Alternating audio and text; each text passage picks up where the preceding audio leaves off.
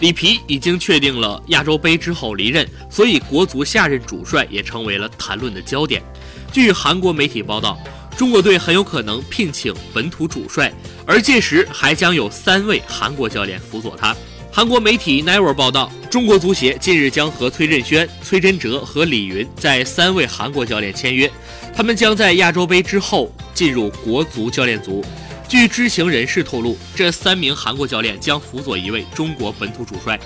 这三人来头不小，其中崔振轩曾是希丁克在2002年世界杯的助教，还曾在中国执教延边北国；